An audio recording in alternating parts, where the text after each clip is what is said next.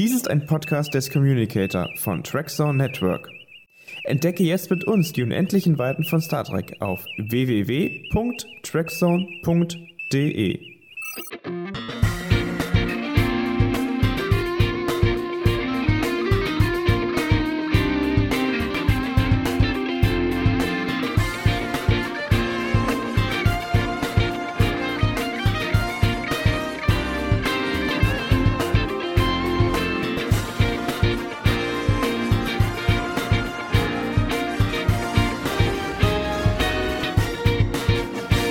Hallo und herzlich willkommen in 10 vorne. Mein Name ist Michael Schuh und zusammen mit Martin Ackermann stelle ich euch heute einen ganz besonderen Gast vor. Bevor ich das aber tue, Martin, stell du dich einfach mal vor.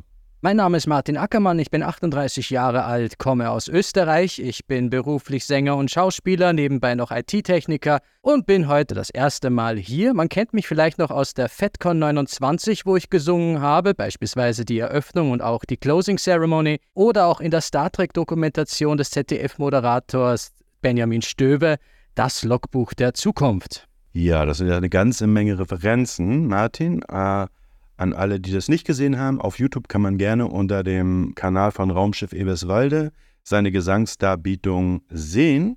Ja, und jetzt kommen wir zu unserem besonderen Gast, dessen Stimme ihr mit Sicherheit nicht kennt oder vielleicht nicht kennt. Aber solltet ihr Star Trek Picard Staffel 3 geschaut haben, kennt ihr auf jeden Fall eine ganze Menge Musik von ihm. Und zwar begrüßen wir niemanden Geringeren als Frederik Wiedmann. Hallo und herzlich willkommen.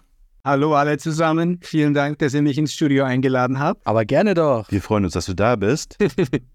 Frederik, du warst in der Schweiz. Wie war es im Urlaub? Im Urlaub war es sehr schön. Ich, ich kann eigentlich relativ wenig aus meinem Studio raus, weil meine Jobs ständig ähm, sich überlappen. Aber ich zwinge mich dann doch im Sommer für zehn Tage mit der Familie irgendwo hinzufahren, einfach um einmal eine Studio- und, und Screen-Pause zu machen. Wir wirklich sonst die ganze Zeit nur vorm Computer sitzt. Es ist sehr notwendig. Und zwar sehr schön. Verständlich. Konntest du ein bisschen Energie tanken, ja? Ja, absolut. Nicht gearbeitet für zehn Tage. Da sind wir schon bei der ersten Frage. Wie muss man sich als Laie denn einen Arbeitsalltag als Komponist vorstellen? Als Komponist für Filme ist man grundsätzlich selbstständig. Ne, das heißt, du, du, entscheidest quasi selbst, wann du ins Studio gehst und wann du wieder aufhörst und wie lange du an einem Musikstück arbeitest und wann du es dann als fertig erklärst. In meinem Fall ist es so, ich gehe um circa acht ins Studio, wenn die Kinder in der Schule sind. Und ich höre circa um drei Uhr nachmittags wieder auf, wenn die wieder zu Hause sind. Dann kann ich mit denen ein bisschen Zeit verbringen, Hausaufgabe mithelfen. Ich fahre sie dann auch zu sämtlichen äh, Aktivitäten, Basketball und Eislaufen und, und weiß der Geier, was da alles passiert. Ne? Und meine Frau auch. Wir machen dann quasi so Tag-Teaming. Einer nimmt, das, nimmt die Tochter an, der andere nimmt den Sohn. Und dann oft gehe ich abends um acht nochmal ins Studio nach dem Abendessen, nochmal bis elf oder so, um noch so ein paar Kleinigkeiten zu machen. Bis dahin ist dann mein Kopf mehr oder weniger ein bisschen müde. Das heißt, ich mache dann eher so Sachen, die nicht so das Gehirn anfordern. Ne? Mhm. Aber so, so ist ungefähr mein Alltag. Und ich versuche am Wochenende nicht zu arbeiten, eben weil ich auch gerne mit meiner Familie zusammen bin. An wie vielen Projekten arbeitest du in der Regel gleichzeitig oder arbeitest du nacheinander weg? Also bei mir ist es so, für die letzten paar Jahre, da, es gab immer circa drei Serien, die gleichzeitig laufen und dann zusätzlich noch ein Film. Also vielleicht fünf, sechs Filme pro Jahr während meinen, meinen, meinen Serien.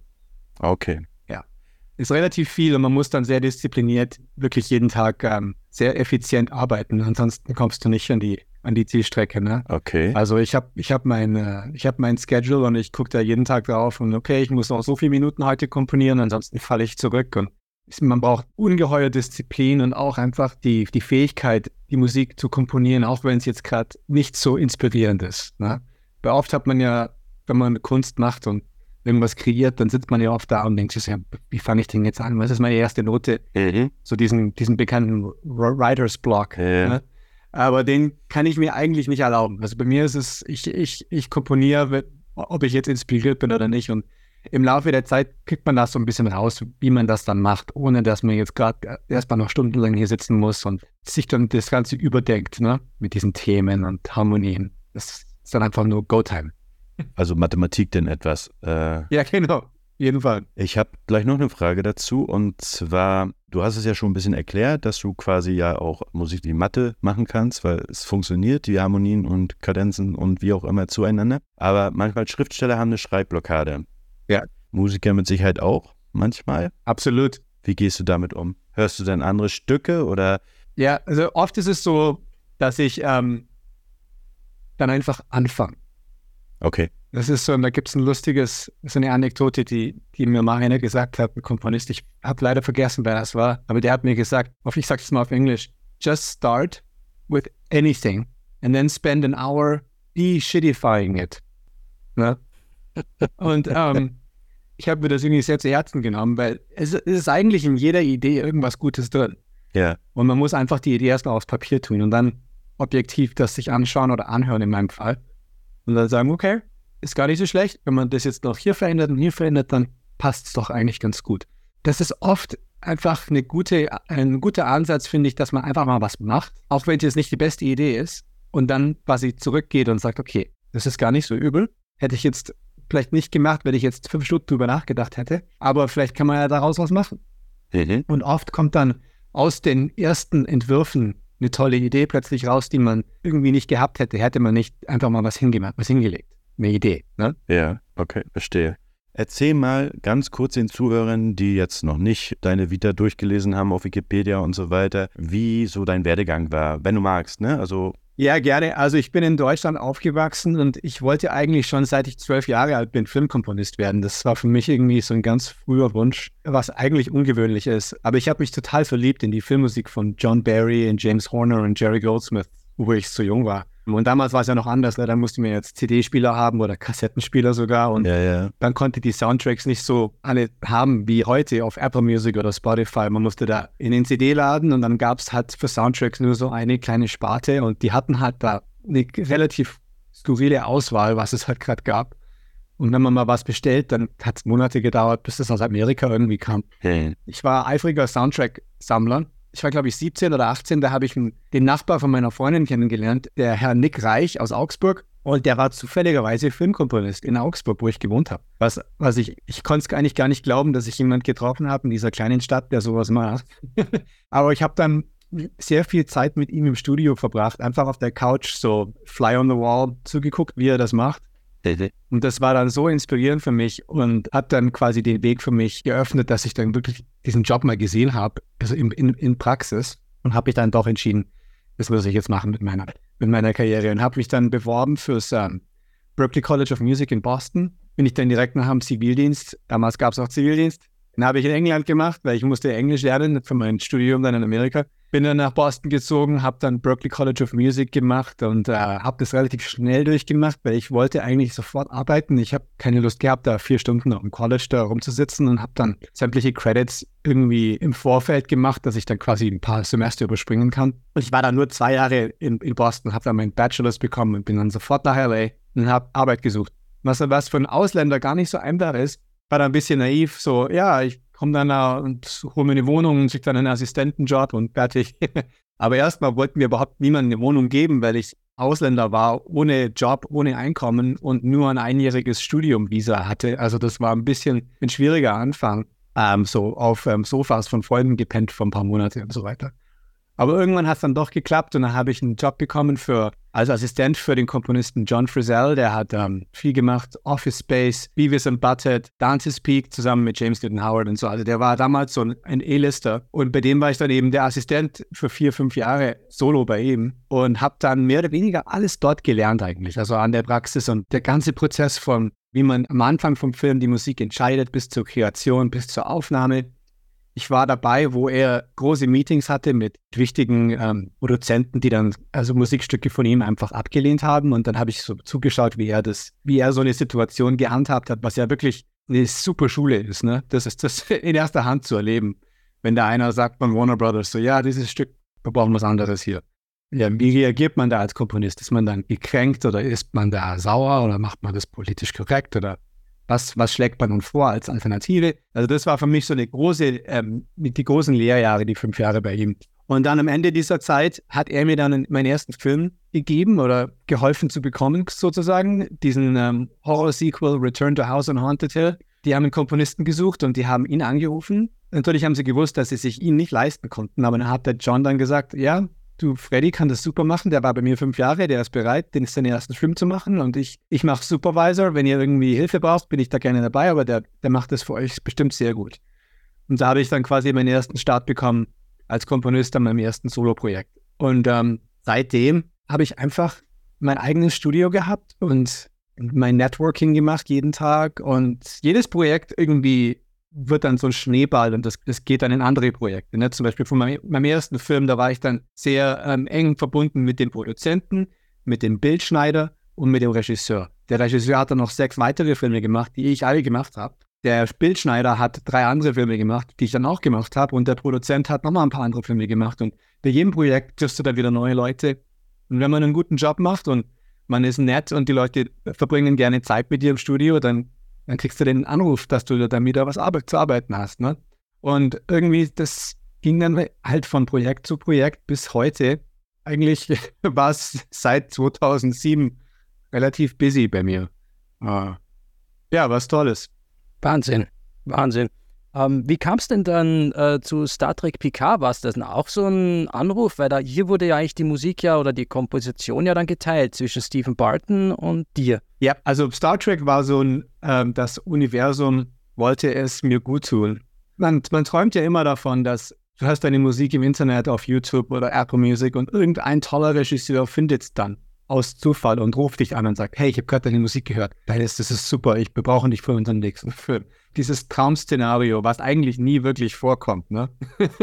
Man hört das so als Geschichte von ein paar erfolgreichen Komponisten, so Steven Spielberg, der hat John Williams irgendwo gehört und hat dann ihn angerufen. Also solche, solche Stories. Und da denkt man sich, mhm. was passiert mir sowieso nie. Vor allem nicht heute, weil so viel, wahnsinnig viel Musik ja überall im Internet ist, ne? Bis mich da mal einer findet oder entdeckt. Aber ich habe einen Anruf bekommen von Terry Matalas, den ähm, Showrunner für Season 3. Und er hat so gesagt, ja, Freddy, wir sind halbwegs durch die dritte Staffel, wir brauchen unbedingt noch einen Komponisten. Wir haben das ganze Season-Finale mit deiner Musik von diesem australischen Sci-Fi-Film Occupation Rainfall vertont im Schneideraum. Ne? Man schneidet ja immer existierende Musik rein während dem Schneideprozess, dass man so das Gefühl bekommt für die Episode. Mhm. Und die haben jetzt meinen sehr unbekannten Science-Fiction-Score von einem vier, fünf Jahre alten Alien-Invasion-Film gefunden, online, den ich selbst ins Internet gestellt habe. Das war so ein Indie-Projekt. Und die fanden den Score so geil, dass die den, das ganze Season-Finale damit quasi unterlegt hatten. Und nachdem die jetzt einen neuen, Kompo also nicht einen neuen, einen zusätzlichen Komponisten gesucht haben für Star Trek Season 3, haben sie eben gesagt, ja, wir hatten das alles hier komponiert, das wir in der neunten und zehnten Episode haben. Den brauchen wir. Und dann haben sie herausgefunden, das war ich. Und dann haben sie mich im Internet gefunden, meine Telefonnummer, und angerufen. Und das war buchstäblich so, hey, dein Sound ist super, genau das brauchen wir. Hast du Zeit? Fang heute an. Wir haben die Episode bereit für dich. und das war so ein, okay, den Anruf wollte ich schon immer haben. Sage ich mal am besten Ja dazu. Auch wenn ich gerade relativ viel am Hut habe. Aber ja, das war eben so die, diese Geschichte. Die haben, der Schneider hat meinen Soundtrack gefunden, den reingeschnitten und dann haben sie eben gesagt, das ist gut, das brauchen wir. Und dann haben sie mich eben gefunden. Und dann habe ich natürlich sofort Ja gesagt, weil, hey, Star Trek. Wer sagt schon Nein zu Star Trek?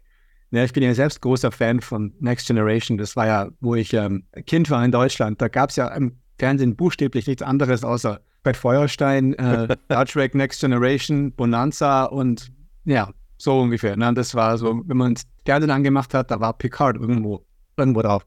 Das wäre jetzt meine nächste Frage gewesen, so was, wie du selbst zu Star Trek stehst, aber da, ja. das ist ja dann wie ein Sechser im Lotto gewesen für dich wahrscheinlich. Ja, absolut, ne? ja. absolut. Das ist so ein, so ein Traum-Szenario. Das ist, uh, wie gesagt, man träumt von so einem, von so einem Anruf sich seine ganze Karriere und dann kommt es plötzlich und dann ist das relativ überwältigend. Und es war dann eben so eine krasse ähm, Drop Everything and Start Now Moment. Ne? So, mhm. die haben mir die erste Episode geschickt und ich habe sofort angefangen. Und dann war es von dort bis zum Schluss, war das so ein Mega-Race, ne? Weil TV, TV hat unglaublich kurze Deadlines. Mhm. Na, du hast zwei Wochen von der Episode und wie ihr gesehen habt, Picard, jede Episode ist ja eigentlich ein Film.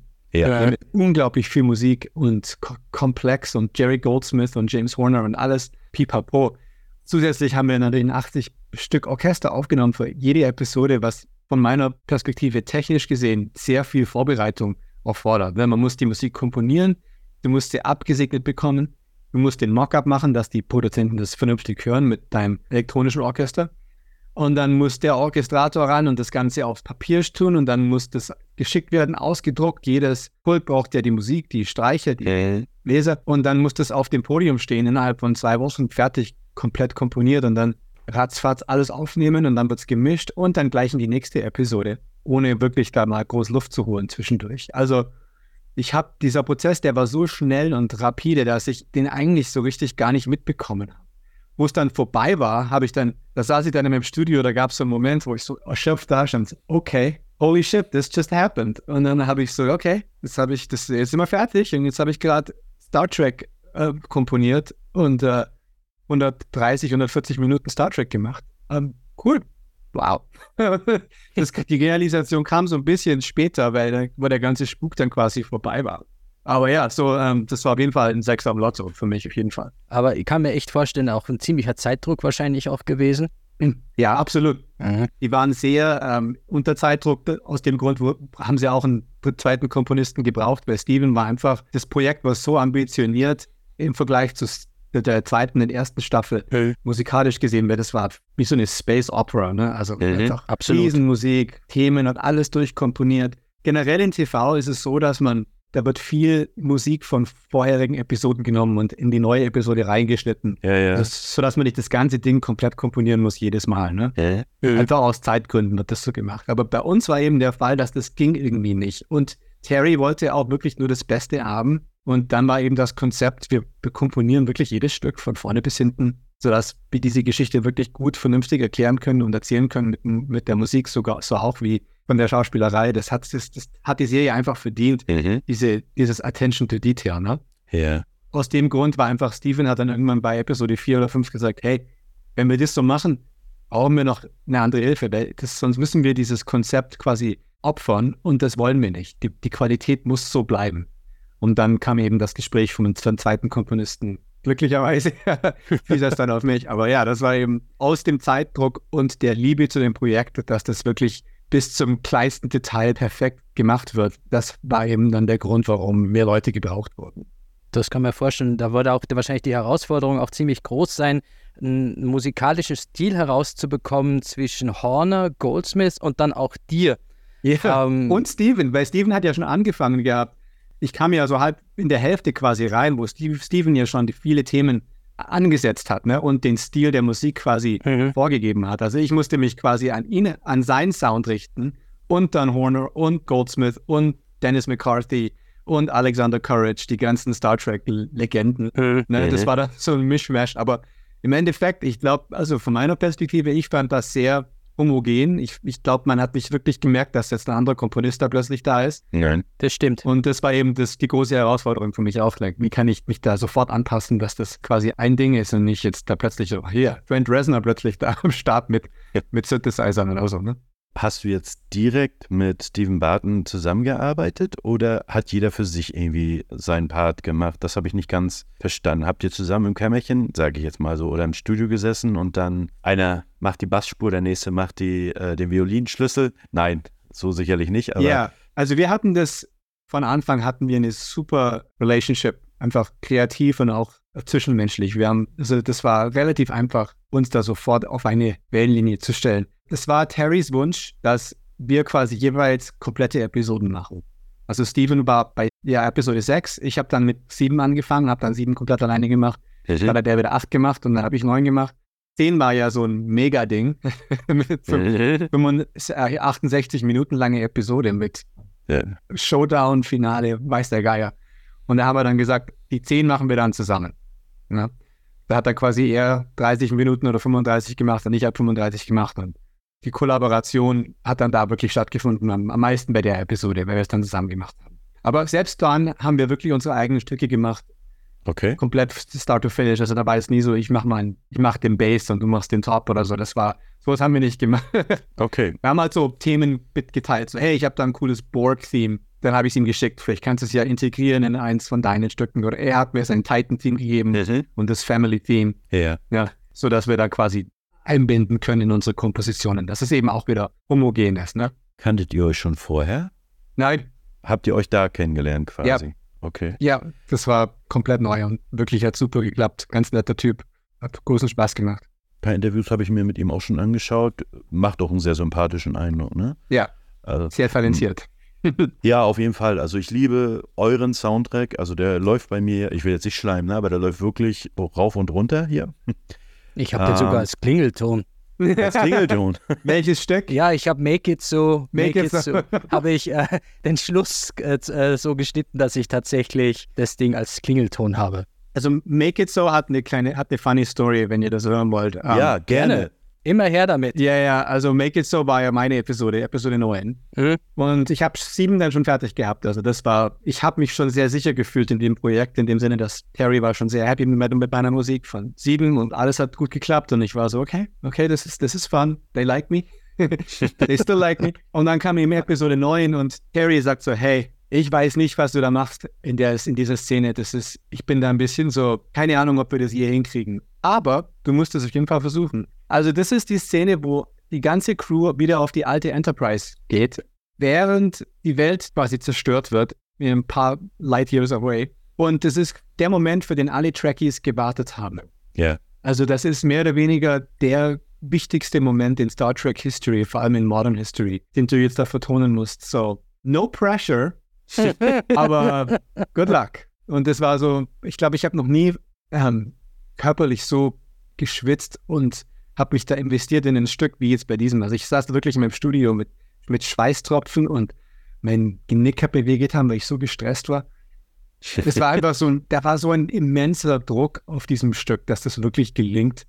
Ich bin sehr dankbar für den, unseren Bildschneider, Drew Nichols, der absolut genial ist mit Tempmusik, der mir eine ganz tolle Roadmap gegeben hat von existierender Musik und genau gesagt hat, da muss Goldsmith anfangen. Hier brauchen wir das Next Generation Thema vom Courage, hier brauchen wir Goldsmith, hier brauchen wir das, brauchen wir das. Dann wusste ich so wenigstens ein bisschen, wo was hinkommt. Ja, und dann musste ich halt eben daraus ein tolles Stück machen. Aber das war, ich habe, glaube ich, noch nie so viel Druck gefühlt bei so einem Stück. Und ich habe dann die erste Version losgeschickt an Terry, so mehr oder weniger, here goes nothing. Und äh, saß dann beim Dinner und habe ständig mein Telefon gecheckt, ob er mir das Feedback gegeben hat. Und es kam nichts.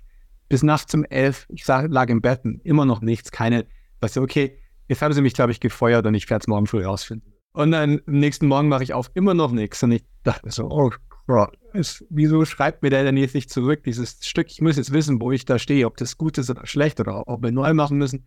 Und dann ruft mich Terry irgendwann im Laufe des Tages an und ich ganz nervös heb ab und dann sagt Terry, hey, ich habe es noch nicht angehört, ich, hab, ich brauche da einen klaren Kopf dafür. Mach's aber heute Abend. Oh Mann. Und dann so, okay, ja, okay, no problem. Und dann hat mir irgendwann der Bildschneider getextet, so, hey, it's great. It's fucking great. Und dann, okay. So, wenigstens er findet es schon mal gut.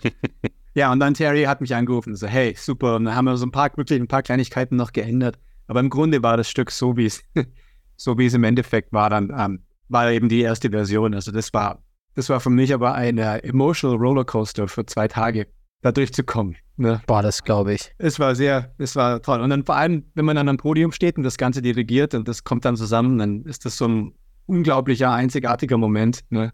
Ja. Wenn wir so dieses Bild, wenn wir aufnehmen, dann haben wir einen großen Kino-Leinwand hinterm Orchester, wo wir das alles sehen, was gerade passiert mit der Szene. Ne?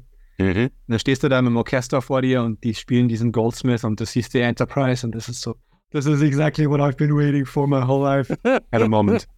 Naja. Ich habe geheult. Viele haben geheult. Mhm. Viele haben geheult. Ich Ja. habe so geheult. Gut. Es war wirklich so, du hast alles richtig gemacht mit der Szene, auf jeden Fall. Definitiv, Ja. definitiv. Weil das ganze Internet hat bekundet, dass sie Tränen in den Augen hatten oder Gut. halt eben nochmal zurückgespult und nochmal zurückgespult und ja, war sehr, sehr emotional für alte und neue Fans. Super. Das macht mich sehr glücklich. Kannst du auch sein. Also, das ist wirklich, das schaff erst mal, ne? Hat sich jeder Schweißtropfen ge ähm, gelohnt. ne? Ja, Aber sowas von. nein, also und also ich persönlich bei dem ganzen Tr- Soundtrack, du klar, du, du hörst die Themen, du hörst Jerry Goldsmith, du hörst James Horner und auch Dennis McCarthy, aber du hörst sie irgendwie auch wieder nicht. Diesen Spagat, da was Eigenes draus zu machen, da würde ich auch gerne mal wissen, wie du das auseinandergenommen hast, ne? Oder wie ihr das auseinandergenommen habt. Erstmal, was ist der Unterschied zwischen Jerry Goldsmith und James Horner? Seid ihr das mathematisch angegangen oder seid ihr das äh, wie, wie, wie zerlegt man da einen Komponisten, der die ikonischsten Themen überhaupt geschrieben hat und macht denn daraus sein ganz eigenes Ding? Weil das ist ja was Eigenes geworden letztendlich. Ne? Ja. Also so haben wir es ja noch nie gehört. Das ist eine sehr gute Frage und es ist schwierig, das so ähm, wirklich genau zu erklären, weil Goldsmith und Horner, glücklicherweise sind das zwei Komponisten, die ich schon seit ich eben zwölf Jahre alt bin, Hm. absolut, wie sagt man, admire. Verehre, verehre. Verehre, danke. Mhm. Ähm, und deswegen bin ich sehr, ich bin sehr eng mit dem Sound verbunden. Ich weiß sofort, ah, das ist Goldsmith. Ah, das ist Horner. Ne? Und ich weiß nicht, ob das, ob das mathematisch jetzt genau zu erklären ist. So, ja, Horner macht immer C-Moll und dann geht er zu F oder so. Das ist, glaube ich, sowas Spezielles gibt es nicht, aber diese emotionale Sensibilität, die eben diese beiden Komponisten haben, die ist so spezifisch und präzise, dass man eben das sofort erkennt. Also Horner für mich ist so, ist, ist sofort erkennbar, egal von Ja, welchem ja, Mal von welchem, so, sogar Mhm. Soundtracks, die jetzt nicht so Horner klingen, man hört sofort, dass es Ja. und ich glaube, das ist einfach, wenn man einfach ein guter Musiker ist und man hat dieses Know-how, man weiß, wenn man was hört, wie das auf dem Notenpapier aussehen würde, dann kann man das relativ leicht nehmen und sagen, ja, Horner würde jetzt diesen Akkord nehmen mit dieser Melodie oder Goldsmith würde jetzt das so machen. Und die machen wirklich ganz andere Sachen, Mhm. harmonisch und auch melodiös und auch Orchestration. Ne? Ho- Horner macht viel mehr mit dezenten Hölzern Ja. und Streichern und Goldsmith ist mehr so ein bisschen bigger mit Percussion und Brass. Ne, und so, so, so Kleinigkeiten kann man dann eben da rausnehmen als Elemente und dann einbauen in diese Themen und dann integrieren in dem, was du machst, Okay. drumherum. Und dann bekommt es halt so ein Hybrid-Sound, aber man hört dann doch, ah, hier ist das Thema. Oh, das klingt jetzt ein bisschen Horner. Zum Beispiel Steven hat eine interessante Idee gehabt mit seinem Titan-Theme, Ja. was ja originell war. Das war ja jetzt nicht Horner oder Goldsmith, das war ja sein Ding. Mhm. Aber die Idee war eben, ein Star Trek-Thema zu komponieren, das so ein bisschen diesen Horner-Feel hat. Mhm. Ja? So ein bisschen mehr Titanic wie jetzt Star Trek. Terry hat scheinbar immer gesagt, Titan ist kein Spaceship, sondern ein Schiff, Mhm. das einen Hafen verlässt. Und das war eben das Konzept. Und dann hat er gesagt, okay, wie würde das James Horner machen, wenn jetzt die Titanic aus dem Hafen fährt oder so? Und deswegen hat es so ein bisschen so ein Horner-Feel, dieses Titan-Theme. Ne? Hat Horner nicht auch die Filmmusik für Titanic geschrieben sogar? Ja, ne? Ja. Wollte ich gerade meinen. Ja, ja, genau. So, das war eben dieses Konzept. Man muss eben viel über Orchestration wissen und verstehen und über Instrumente, dass man eben genau das rekreieren kann mit deinen eigenen Themen oder mit ähm, neuen Versionen auf den, von den alten Themen, dass das eben so authentisch klingt. Mhm. Ja, mein Großonkel beispielsweise ist ja auch äh, ein Musikerkollege sogar von dir. Er ist Generalmusikdirektor, Komponist und Dirigent. Zumindest jetzt nicht mehr, jetzt ist er ja ähm, in der Rente. Aber er hat selbst gesagt, als ich mit ihm mal den ersten Star Trek-Kinofilm durchgegangen bin, dass sich Goldsmith sehr an Johann, Johann Strauss orientiert hat, von, vom, vom Melodischen her. Das würde man heute auch gar nicht so mitbekommen, aber er hat es natürlich total gehört. Es war sehr interessant für mich zu hören, dass die großen Filmkomponisten sehr in die alten klassischen Komponisten gehen. Absolut, absolut. Und man kann das oft sehr, sehr gut hören, wo was herkommt, welche Inspiration. Ne? John Williams von äh, Stravinsky und Prokofjew und, und solche Sachen. Also das ist, Mhm. man hört da klar, was die für tolle Musik halten. Mhm, definitiv. Gab es bestimmte musikalische Motive oder Leitthemen, die du für die neue Staffel, Staffel dann auch entwickelt hast? Also, ähm, und was haben die dann auch für eine Bedeutung für die Geschichte zum Beispiel gehabt? Also ein Stück, in, was interessant wäre zum drüber sprechen, wäre dieses Stück Dominion von Episode 7. Weil das ist so ein bisschen ein Stück, das steht so ein bisschen alleine da im Ganzen. Ne, wenn man das sich anhört, das fängt mit diesem klassischen Klavier an und dann kommt das Solo-Cello. Wir haben eigentlich nicht viel von der Art und Weise im ganzen Soundtrack. Und das Konzept war von Terry, dass wir jetzt diese ganzen Takeover von Badek bis zum Schluss der Episode, ich glaube siebeneinhalb Minuten Segment dieser Episode, er wollte das quasi als eine Sequenz machen. Mit einem, einem Stück, das sich dann quasi immer Mhm. eine neue Schicht, eine neue Schicht und immer größer, immer größer, immer größer, immer mehr emotional bis zum Schluss. Die Idee war eben, dass das ein siebeneinhalb Minuten langes entwickelndes Stück sein wird. Am Anfang weiß man nicht genau, ist das jetzt, kommt das jetzt von einem Grammophon oder ist das Score, weil das eben so klassisch anfängt. Mhm. Und Mhm. das war ein interessantes Stück, ähm, das, diese ganze Szene, diesen ganzen Showdown eben so zu vertonen, anstatt jetzt typische Actionmusik zu machen, weil da war ja relativ viel, viel Action, wie sie da durch die, durch die helle Halle rennen und diese Schießereien. Und, aber das war ein, ein interessantes Stück, was komplett allein steht. Dieses Thema kommt nicht mehr vor im ganzen Score, nur an dieser einen Stelle, in diesen siebeneinhalb Minuten. Siebeneinhalb Minuten Musikstück ist ein relativ selten im Fernsehen. Ja, ja, ja. TV-Bereich, also wo wir dann das dirigiert haben und die, die, die Geiger haben dann geblättert, bis das Stück dann mal endet. haben, wir, haben wir gescherzt, so, ja, we're still on a TV-Show. Und haben alle gelacht, weil das sowas gibt es eigentlich nicht, so ein langes Stück. Nur in Kinoproduktion. Ja, also das war ein spezielles Mhm. Stück, genau.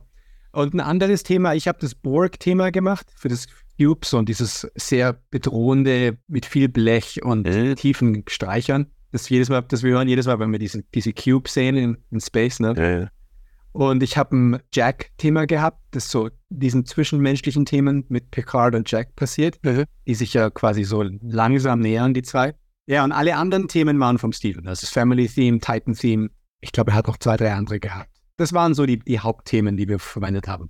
Und dann natürlich unsere ganzen Goldsmith, Horner, McCarthy, Courage. Da gibt es ja so wahnsinnig viele tolle Melodien, Auf jeden Fall. Hm, das stimmt. die wir ja super verwenden durften. Ja, und äh, wie gesagt, was ich toll fand an dem Album jetzt auch, es ist irgendwie was Eigenständiges geworden. Es ist jetzt nicht einfach nur, wir kopieren hier ein paar Themen ne, und spielen die nach, sondern als die Enterprise durch den großen Gigacube da fliegt, wie da das Next Generation-Thema variiert wurde, wow, ne? Also habe ich in der Form noch nie gehört und ich war total begeistert. Cool, ja, das war auch mein Stück. Das war auch nicht schwierig. Ja, Ich kann mich nee, ich, ja, aber das war, das war, da gab es den Soundtrack noch nicht. Ich hatte die Episode mir zwei, dreimal angeguckt ja. und zwischenzeitlich habe ich immer wieder hingespult, weil ich das hören wollte, wie die, wie die Enterprise da durchfliegt und äh, wieder das Next Generation Thema, die Variation, die hat mir einfach Ja. super gefallen, ne? War Bombe, meiner Ansicht nach. Super.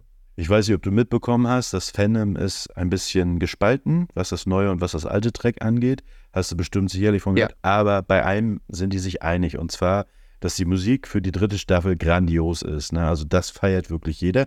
Und ich will dir keinen Honig ums Maul schmieren, aber so ist es wirklich. Ne? Das Album steht bei jedem im Zimmer oder Super. ist gedownloadet worden. Ne? Ja, das war eben das, das war die große, das große Konzept war eben, wir, wir müssen was kreieren, was den alten Track-Fans gefällt, aber dann auch das Ganze ein bisschen modernisieren. Ja, Das war so die, die Sache, das Ding. Wir wollten jetzt nichts komplett Modernes machen, nur mit Electronics und Beats und so, sondern wirklich ein Throwback, aber jetzt nicht 40 Jahre alte Filmmusik, sondern das Konzept von vor 40 Jahren, aber ein bisschen modernisiert. Ja. In Orchestration, in Reharmonisierung, in, auch in Produktion. Du sprichst hier ganz viel von Orchestration und Partituren. Ich weiß, was das ist, aber kannst du das mal für Laien etwas beschreiben, aber nur wenn du magst, ne? Ja, klar. Ähm, also ne, ich kreiere ja meine Musik im Computer. Ne? Das ist eine, digi eine digitale Version.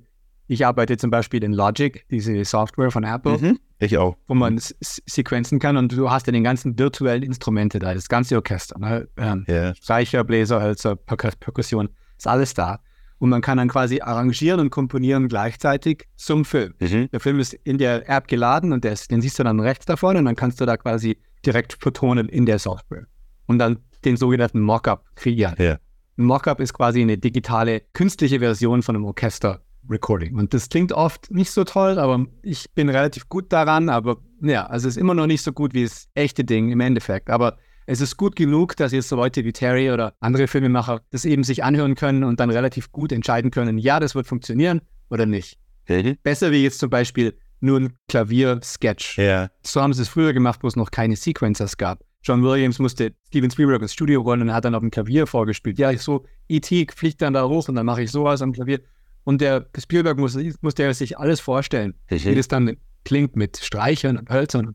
Heute ist es nicht mehr der Fall. Wir können relativ gute Repräsentationen von der Musik abliefern, dass die dann auch in, den Schneideraum reinschneiden können, was auch sehr hilfreich ist für den Bildschneider. Und dann, wenn es dann zur Orchesteraufnahme geht, muss das Ganze ja aufs Papier gebracht werden, dass es auch ein Orchester spielen kann. Mhm. Ne? Und da kommt dann ein Orchestrator ans Spiel, der dann meine digitale ähm, Datei nimmt und das dann quasi auf ein richtiges, professionelles Notenpapier aufschreibt, in eine sogenannte Partitur, wo dann da oben, das sind dann die Streich, äh, die, die Hölzer, dann kommt, da kommen die Bläser, dann kommt äh, Perkussion und Harfe und Klavier und unten dann die Streicher. Das ist so das generelle Format von einer Partitur. Und da ist dann alles drauf. Jede Note, jede Artikulation spielen die Mezzo, Piano, Forte, ist da ein Crescendo oder ein Decrescendo. Alles wird genau detailliert aufgeschrieben, dass wenn das ein Orchester abspielt, dass es 95 Prozent korrekt ist. Und dann macht man so ein paar Anpassungen ne, im, im, Laufe der, der Aufnahmesessions. Genau, und dann, wenn die Partitur fertig ist, dann wird das geschickt an eine andere Position, ein Copyist, der dann quasi jede einzelne Instrumente ausdruckt als Papier, das dann die Flöte nur die Flöte sieht mhm. und nicht die Streicher und die Bläser. Und dann haben wir quasi für jedes individuelle Musikstück eine ganze Partitur und 50 individuelle Parts, die dann da quasi verteilt werden im Orchester. Und das muss man sich vorstellen, das ist jetzt nur ein Stück und in jeder Episode gibt es ja 33 verschiedene Stücke. ja. Und wir haben zwei Wochen sowas zu machen. Also das ist eigentlich Mission Impossible, aber irgendwie geht es doch immerhin. Und gespielt wird es dann alles von 80 Leuten. 80 Leuten und die spielen das buchstäblich vom Blatt. Also keine Probe. In, in Hollywood keine, keine Probe.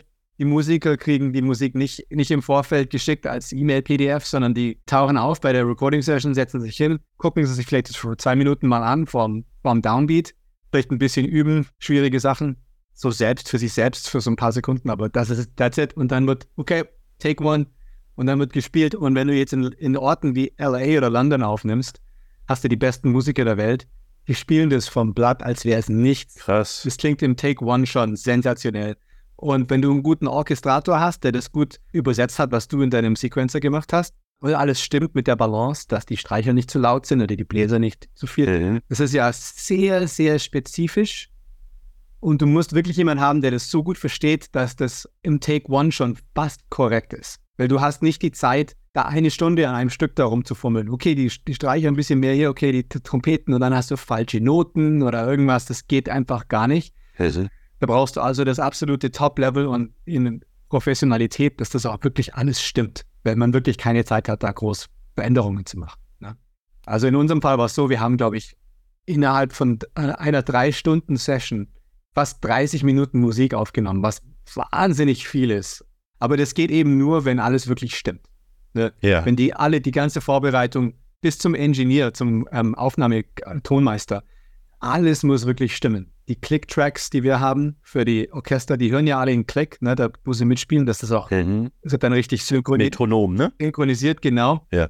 Dass das synchronisiert mit dem Bild, weil die, wenn die zu langsam spielen, dann passt ja nicht mehr. das muss also alles genau aufgenommen werden zu dem Tempo, wie ich das komponiert habe. Und alle Komponenten müssen einfach perfekt stimmen, dass man so eine Session hat und man kann relativ viel dann, dann auch aufnehmen. Wenn man dann ständig irgendwas reparieren muss, dann kriegst du halt nicht viel, viel hin. Ne? Und deine Partitur dirigierst du dann alleine und Stephen Barton hat seine dirigiert oder äh, wechselt ihr euch da ab oder wer gerade Zeit hat oder wie muss ich mir das vorstellen? Ja, genau. Also Stephen hat seine Sachen dirigiert, ich habe meine Sachen dirigiert. Ich habe auch meine, meine Frau Jesus, mit der ich jetzt schon fast 20 Jahre zusammen bin. Wir haben uns am Berkeley kennengelernt. Sie ist also auch Komponistin und sie ist sehr, sehr gut im Dirigieren und sie ist auch mein Orchestrator, was sehr praktisch ist. Das heißt, sie dirigiert dann für mich meistens was toll ist, weil sie hat ja die Partituren auch gemacht. Die weiß dann auch genau, was sie gemacht hat und wo was und mhm. kann dann viel schneller das Ganze irgendwie regeln, wenn irgendwas nicht stimmt und verbessern, weil sie eben den kompletten Überblick hat. Und ich sitze dann quasi gerne im Booth, also mit dem Tonmeister und fokussiere dann quasi nur auf den Sound und kann dann auch speziell Feedback geben, was ich verändern will. Mein Problem ist, wenn ich dirigiere, bin ich so beschäftigt mit meinem, mache ich das auch richtig und da kommt jetzt eine Flöte rein, da muss jetzt man, man, muss ja jedem Musiker den Einsatz geben, ne, wenn man dirigiert. Mhm. Und ich kann mich dann einfach nicht, auch nicht auf die Performance konzentrieren, wenn ich so viele andere Sachen im Kopf habe. Nee, verstehe. Und ich sitze dann eben viel lieber im Studio und einfach und höre wirklich genau hin, dass ich dann genau sagen kann, ja, die Flöten waren ein bisschen zu laut, das, äh, die Posaune ein bisschen weniger, die Tuba war, na, bla, bla. Also da kann ich mich dann wirklich fokussieren auf genau das Resultat, das ich, das ich haben will, ohne mich da jetzt da Dirigier-Patterns oder, oder Cues für bestimmte Musiker die mich da ablenken quasi von dieser Aktion. Ne? Ja, das ist ein schönes Team dann eigentlich. Also du und deine Frau seid ja dann ein absolutes tolles Team. Allerdings. Bei so einer Aufnahmesession, also wir haben ein großes Orchester, wir haben einen Dirigenten, wir haben dich, der im Booth sitzt und zuhört. Wie viele Personen sind denn da noch dabei? Also wie, wie kann es so um die 100 oder was kann man da ungefähr also, durchschnittlich sagen? Also 80 Stück Orchester, ne, das, ist, das sind die Musiker. Mhm. Ein Dirigent, eine Person, die eben diese ganzen individuellen Parts macht. Die, ist, die, die, sind dann auch in der Session, falls was neu gedruckt werden muss. Wenn, man, wenn ein Fehler ist irgendwo, müssen wir das korrigieren und dann neu drucken, wieder auf das Pult stellen. Mhm. Da ist also quasi jemand beim Computer, der sofort bereit ist, so, hey, die Trompete ist falsch transponiert, wir müssen das neu ausdrucken. Dann macht er das ganz schnell. Und dann hast du einen Orchestrator. Also in meinem Fall, mein Orchestrator dirigiert, aber im Normalfall sitzt der Orchestrator auch im, im Studio und liest mit, Mhm. falls irgendwas nicht stimmt. Oder wenn ich jetzt sage, hey, mir gefällt das hier nicht, können wir das verändern, dann haben die, kommen die mit Ideen an mich ran. Dann gibt es einen Tonmeister, der quasi am Puls sitzt und macht da, dass alle Mikrofone das aufnehmen, was er sich vorstellt.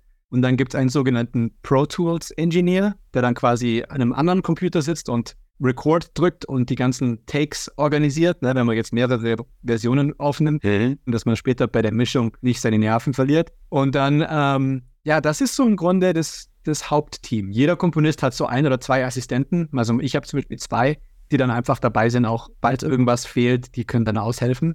Aber so, das ist, das ist so das grobe Team an Leuten. Wahnsinn. Ja. Ja. Deswegen siehst du, wenn du einen Film anschaust und dann kommst Ja, du zur ja. Musik, da Ja. ist ein Genau. Da kommt dann viel in Abspann. ja, genau. Auf jeden Fall. Wahnsinn. Stephen Barton hat in einem Interview erzählt, dass bei ihm oftmals Terry Matalas mit im Studio war und hinter ihm gesessen ist und äh, sagte, ja, hier geh mal höher, hier geh mal ein bisschen tiefer. Ist das eine Legende oder stimmt das wirklich? Äh, ist Matalas, Das stimmt ist wirklich. Matalas so, ma- so musikalisch, dass er, oder weiß er einfach nur, was er will und reagiert intuitiv oder, das würde mich mal interessieren. Also, ja, das, das ist auf jeden Fall Realität. Ich habe das mit Terry nicht, nicht so gemacht. Er kam nie zu mir ins Studio, aber Steven hat scheinbar sehr oft mit ihm so zusammengearbeitet. Vor allem für so grobe Konzeptsachen wie das Titan-Thema zum Beispiel. Mhm. Das, das musste ja wirklich richtig sein. Das, das wurde ja ständig verwendet. Ich habe wirklich noch nie jemanden kennengelernt, der nicht professioneller Musiker ist, aber so ein unglaubliches Wissen hat an Soundtracks und Musik in generell. Oft ist ja so, dass du Regisseure oder Produzenten hast, die, die sagen dann so Sachen wie, I don't like French horns. aber eigentlich reden sie von Flöten, aber wissen das nicht. Ja, ja, ja, ja. Aber Terry ist da ganz anders. Der hat wirklich ganz, also erstmal kennt er alles Trackmusik, was es jemals gab. Mhm. Der kennt, der, ich glaube, du kannst ihm irgendein Stück von irgendeinem Film spielen und er weiß sofort, oh ja, das passiert in dem Film an der Stelle, der Komponist hat das gemacht. Mhm. Also so, so ein Wissen hat er von, von Trackmusik. Was in unserem Fall unglaublich hilfreich war, weil er einfach sehr spezifisch genau sagen konnte, hey, remember Dennis McCarthy in Next Generation, die Szene, sowas brauchen wir hier. Mhm. Okay, dann weiß ich genau, dann gucke ich mir das an und dann höre ich mir das Stück an und dann, okay, das ist kein Problem. Und er meint dann auch, das war jetzt nicht so eine nostalgische Erinnerung von damals, sondern das, das ist dann wirklich spezifisch genau das, was wir haben.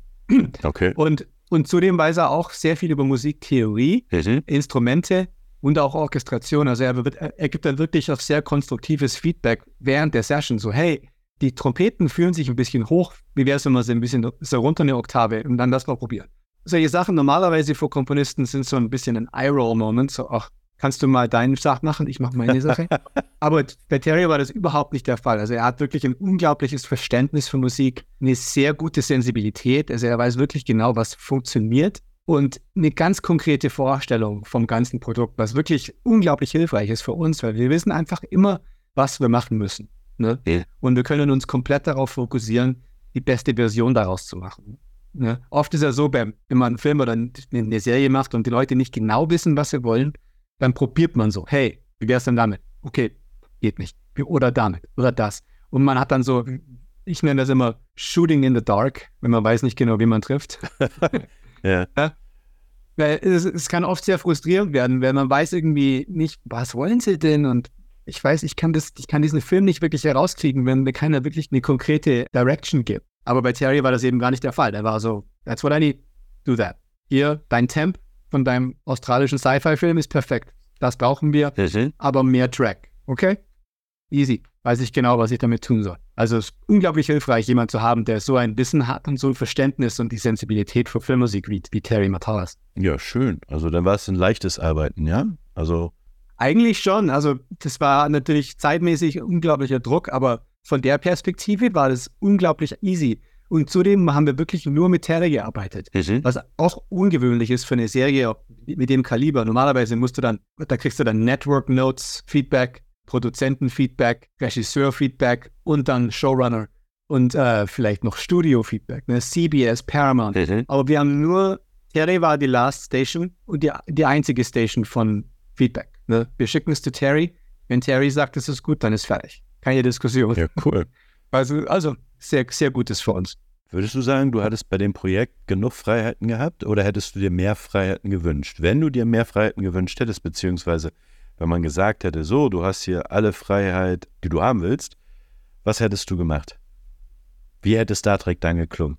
Also Terry hat mir absolut genug Freiheit gegeben, das umzusetzen in mein Ding, wie ich wollte. Also ich würde sagen, das wird nicht anders klingen. Okay. In keinster Weise.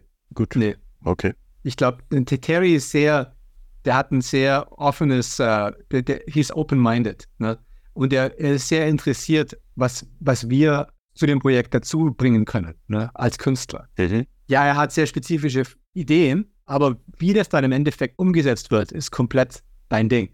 Und er hat dann genug Vertrauen auch an uns Komponisten, das dann richtig zu machen. Und also, ich fand absolut genug Creative Freedom, sozusagen. Super, super.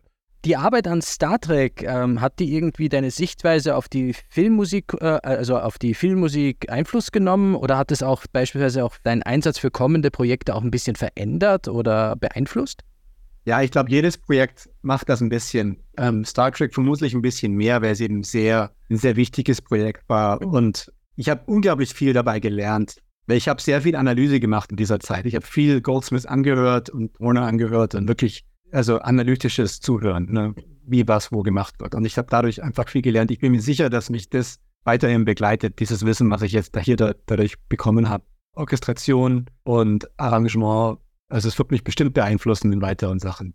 Ich habe mich schon selbst ertappt. Ich mache eine Serie, die heißt Der Prinz der Drachen, Dragon Prince auf Netflix. Mhm. Ich habe mich schon ertappt, dass ich Sachen mache, wie ich in Star Trek gemacht habe, in der Serie, in den letzten Staffeln. Aber so, ups. ist das nicht normal? Ist das nicht normal? Also guck dir James Horner an. Also den erkennst du teilweise deshalb, weil er viele Phrasierungen in den nächsten Film mit übernommen hat. Ne? Absolut. Ich weiß auch, Cocoon, da habe ich nebenbei Hausaufgaben gemacht. Da war ja auch noch Kind. Ne? Und hab den laufen lassen und irgendwie, hä, Moment, das ist doch genau das Thema, was auch in der Zorn des Kahns äh, verwendet wurde, ne? Ja. Aber das macht doch irgendwie jeder Komponist, oder? Das hat schon der Olle Bach gemacht damals, ne? Absolut. Ja, na, ich glaube, wir machen oft einmal Selbstversionen von uns selbst, oh- Ja, ohne das wirklich zu, zu wissen. Aber das ist ja auch okay, solange es nicht genau das Gleiche ist.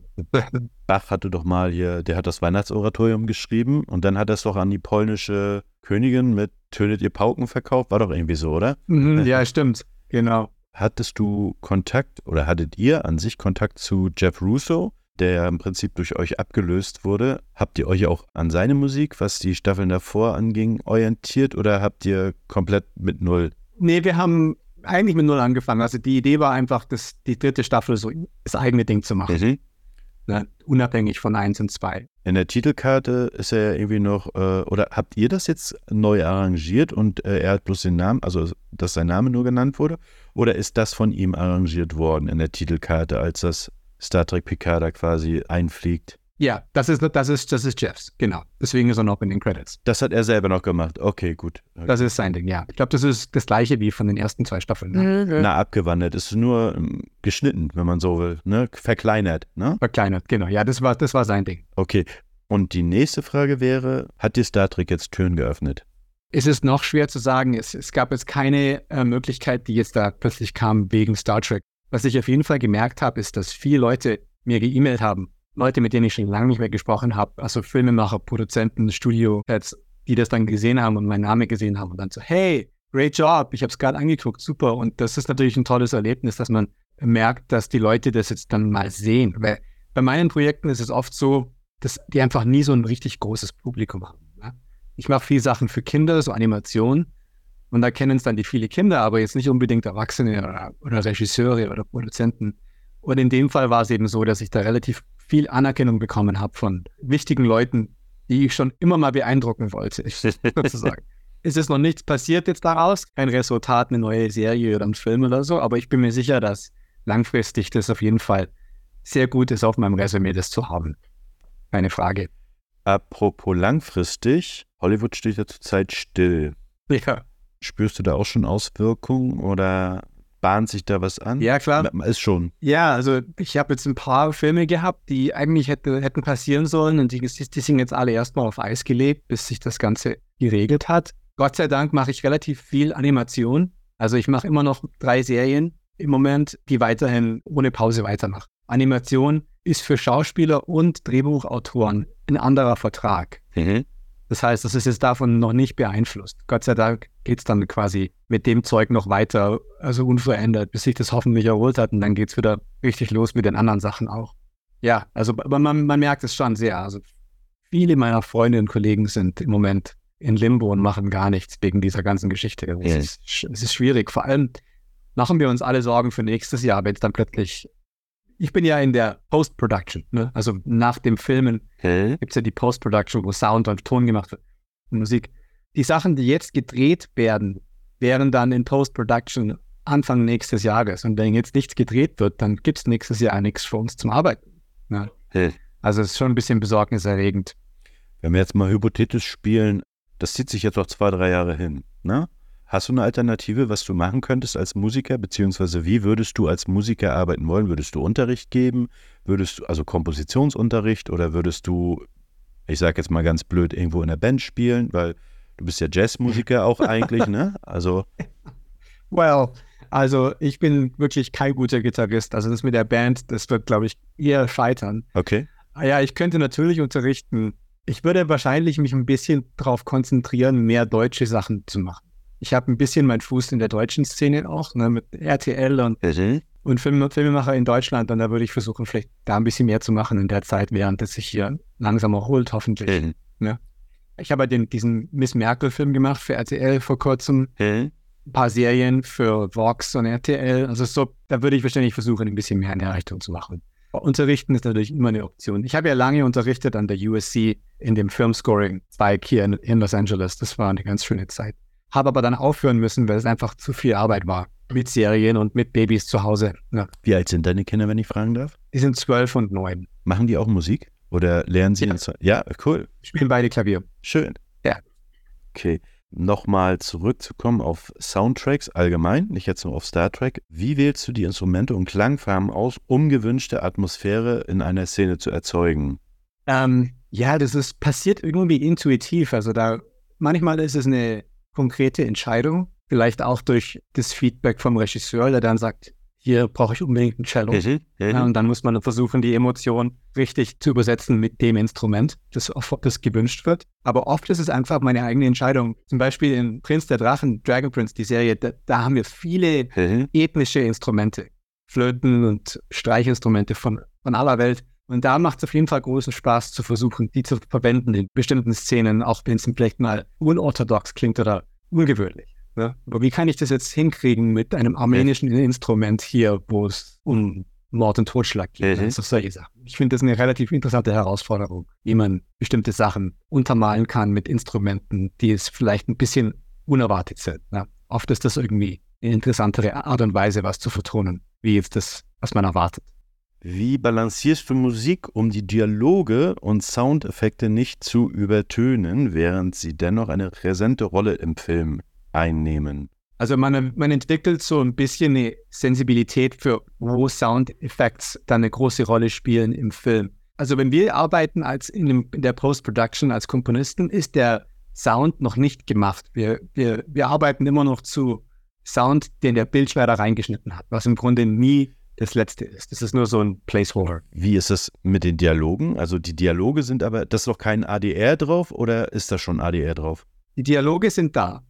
Ähm, viel wird noch geändert und neu aufgenommen, aber im Grunde ist alles da. Okay, und das hört ihr auch? Das hören wir, ja. Okay. Ähm, aber zum Beispiel, da gibt es so ein paar Regeln. Wenn jetzt zum Beispiel jemand ganz leise redet, so flüstern, mhm. dann muss man auf jeden Fall die Musik sehr dezent machen. Wenn du willst, dass das Publikum deine Musik hört, musst du das eben so, so, so machen, dass es laut sein kann, ohne dass es irgendwas stört. Mhm. Und das ist oft eine schwierige Sache, vor allem wenn Leute sehr leise reden.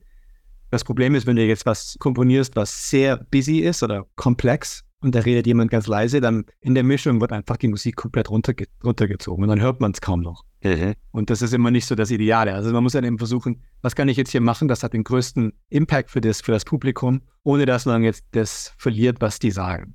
Und bei Soundeffects ist es genau das Gleiche. Wenn jetzt eine große Explosion passiert, da wirst du nie gewinnen mit deiner Musik. Mhm. Das heißt, du musst dann quasi da ein kleines Loch gestalten für die Explosion und damit der Musik wieder reinkommt. Weil wenn du jetzt einen großen Hit oder einen großen Moment hast, direkt auf der Explosion, das geht neun aus zehn Mal verloren in der Mischung. Mhm. Ja? Und sowas lernt man eben im Laufe der Zeit, und wenn man viel damit macht, so, okay, da muss ich einfach ein Crescendo zu der Explosion und dann raus und dann lasse ich die Explosion spielen und dann komme ich wieder rein. Und dann funktioniert das eigentlich immer ganz gut. Okay. Das ist alles irgendwie so eine Erfahrungssache. Natürlich, ich mache das ja schon seit 20 Jahren, mehr oder weniger. Und äh, ich habe viel gelernt, was am meisten erfolgreich ist im Endeffekt mit Dialog, mit Soundeffekts, dass dann wirklich das Ganze eine runde Mischung hat und man das als, als gute Erfahrung empfindet als Publikum. Was war die schwierigste Geschichte beim Komponieren des Star Trek Soundtracks und was war die schönste, die dir jetzt einfällt ad hoc? Also, das ist witzig. Die schwierigste und die schönste Erinnerung ist beides im Grunde das gleiche Stück Make It So, über das wir ja schon gesprochen haben. Also yeah. der, der Schreibeprozess und allein dieses Warten auf Feedback und dieser immense Druck, den ich da hatte, diese Szene richtig zu vertonen, das war wirklich eine der schwierigsten, herausforderndsten Sachen, die ich je komponiert habe. Hands down. Einfach, weil da so viel Druck war von dem Fandom und von der Legacy von Star Trek. Und ich wusste genau, dass dort ein Stück, das ähm, viel besprochen wird. Und es musste einfach richtig sein. Also das war auf jeden Fall das meiste, was, was, was mich am meisten gestresst hat, kompositionsmäßig. Aber wo es dann wirklich fertig war und wir es dann aufgenommen haben, das war dann auch gleichzeitig der absolut schönste Moment im ganzen Prozess. Okay. Dieses Stück zu dirigieren, das habe ich selbst dirigiert, weil meine Frau war nicht in, in LA zu dem Zeitpunkt. Das war schon ein Moment, wo man sich selber pinchen muss. So, hey, am I dreaming? Is it real? Was war denn das Zweitschlimmste? Oh, gab es eigentlich nicht. Nee, das, nee, also Star Trek war bis auf das eine Stück, was einfach stress, stress, stressig war zu komponieren. Ansonsten war das eine wirklich super Erfahrung, Start to Finish. Ich würde es jederzeit wieder machen. Mit dem gleichen Team, kein Problem. Dann wollen wir hoffen, dass es die Star Trek Legacy Serie geben wird, irgendwann 2025, ne? Ja. Wollen wir es hoffen. Gibt es denn Menschen oder gab es Menschen, die dich extrem inspiriert haben, auch in die Richtung äh, Filmmusik zu gehen? Nicht nur ähm, Jerry Goldsmith oder James Horner, sondern vielleicht auch aus dem privaten Umfeld? Also wie gesagt, Nick, den, den Augsburger, der war ein sehr großer Einfluss für mich, weil ich eben das erste Mal gesehen habe, dass das jemand macht. Filmmusik ist ja so ein abstrakter Job. Ich, ich, konnte mir bis dahin gar nicht vorstellen, wie so ein Job eigentlich, so ein Alltag überhaupt, wie man das überhaupt macht. Wie komponierst du Musik für Film? Keine Ahnung. Also er war auf jeden Fall ein großer, ein großer Einfluss für mich. Der zweite Einfluss war wirklich mein erster Boss, John Frizzell in, in LA, weil da habe ich dann einfach wirklich auch selbst dran gearbeitet und gesehen und wie man alles so macht, von vorne bis hinten und das Handwerk quasi gelernt. Also die zwei waren, glaube ich, mehr oder weniger die, das, der größte Einfluss für mich. Gab es denn auch musikalische Lektionen in deinem Leben, die wirklich am wertvollsten für dich waren, wo du sagst, das ist jetzt immer noch etwas, wo ich sage, ähm, das war jetzt wirklich lebensbestimmt sozusagen? Also für mich, das ist eine interessante Frage. Zum Beispiel Berklee College of Music, wo ich ja studiert habe, Mhm. die haben einen Schwerpunkt auf Jazz.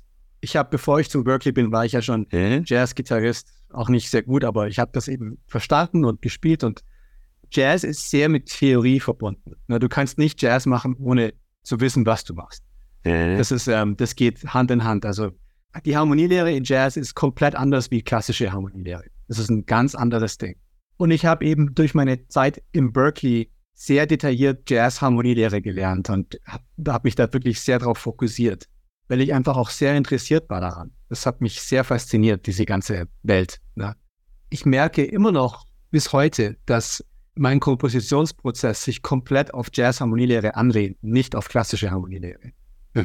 Ich ertappe mich da immer wieder mal, wenn ich über Akkorde nachdenke, wenn während ich komponiere, dann sieht es in meinem Kopf immer mehr aus wie eine Seite von einem Real Book, wie jetzt ein Notenpapier von einem klassischen. K kannst du für Laien ganz kurz den Unterschied erklären, aber so wirklich, als wenn du es einem Zweitklässler oder deinen Kindern erklärst, die wahrscheinlich mehr Hintergrundwissen haben, wenn es nicht zu umfangreich jetzt wird?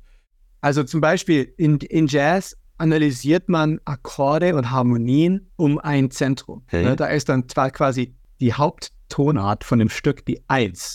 Ne? Und dann gibt es die 2, die 3, die 4, die 5, die 6 bis zur 8 und dann bist du wieder bei der Haupttonart. Man analysiert es mit in einem Jazz-Standard zum Beispiel. Da hast du jetzt C-Moll, ne, das ist jetzt die 1. Und dann G7 ist die 5.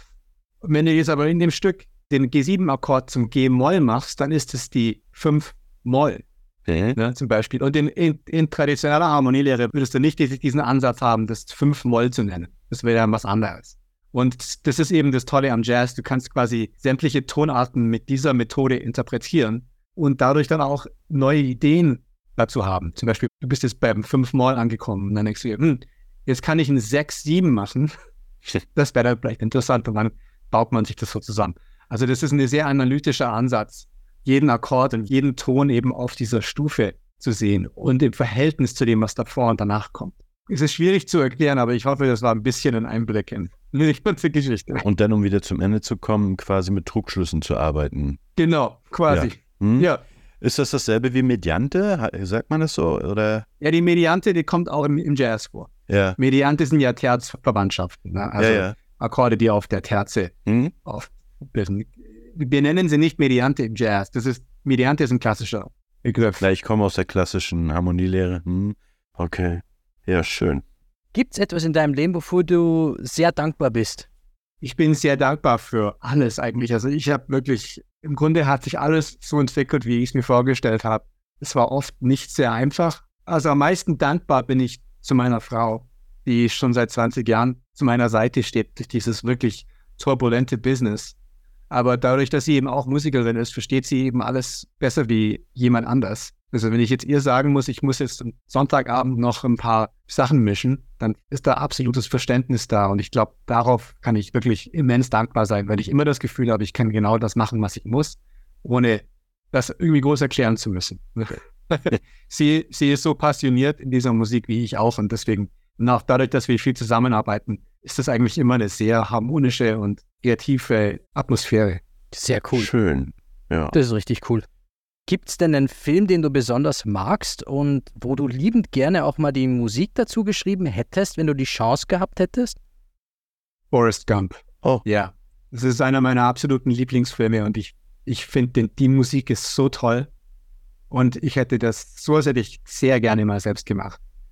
Einfach so ein tolles biografisches Drama mit so vielen verschiedenen Facetten. Finde ich sehr interessant musikalisch. Da drücke ich dir das schon mal die Daumen, dass das nächste Mal hinhaut, dass das nächste Mal so eine Art Forrest Gump noch rauskommt. Dankeschön. Frederik, gibt es noch irgendwas, was wir jetzt vielleicht vergessen haben zu fragen? Oder gibt es irgendwas, was du uns gerne erzählen möchtest? Ich glaube, wir haben alles besprochen. Haben wir ja? Klang sehr umfangreich. ja? Nee, ich habe ich hab auch das Gefühl, allerdings, mir kam das so kurz vor, so irgendwie, wo ich denke, hm, wir müssten noch viel länger sprechen, aber du hast halt eben wirklich, also viel gesagt. Das war schön. Also Super. mir hat sehr viel Spaß gemacht. Mir auch. So, liebe Leute, ich bedanke mich recht herzlich bei Frederik für dieses interessante und schöne Interview.